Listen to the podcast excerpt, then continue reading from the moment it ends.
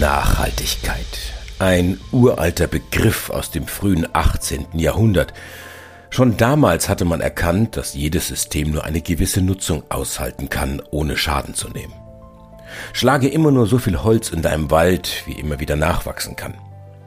Das klingt furchtbar einfach und absolut logisch, aber wie so oft sieht man den Wald vor lauter abgeholzten Bäumen nicht mehr. Mittlerweile haben wir die Komfortzone der Freiwilligkeit lange verlassen. Die Transformation in Richtung Nachhaltigkeit hat längst begonnen. Nicht zuletzt dank sanftem Druck, um nicht zu sagen Zwang seitens der Politik. Und siehe da, es funktioniert.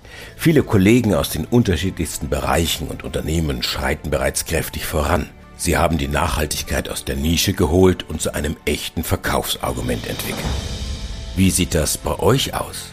Wo steht ihr in diesem Transformationsprozess? Was könnt ihr erzählen den Kunden, den Investoren, den Banken, ja sogar dem Wettbewerb?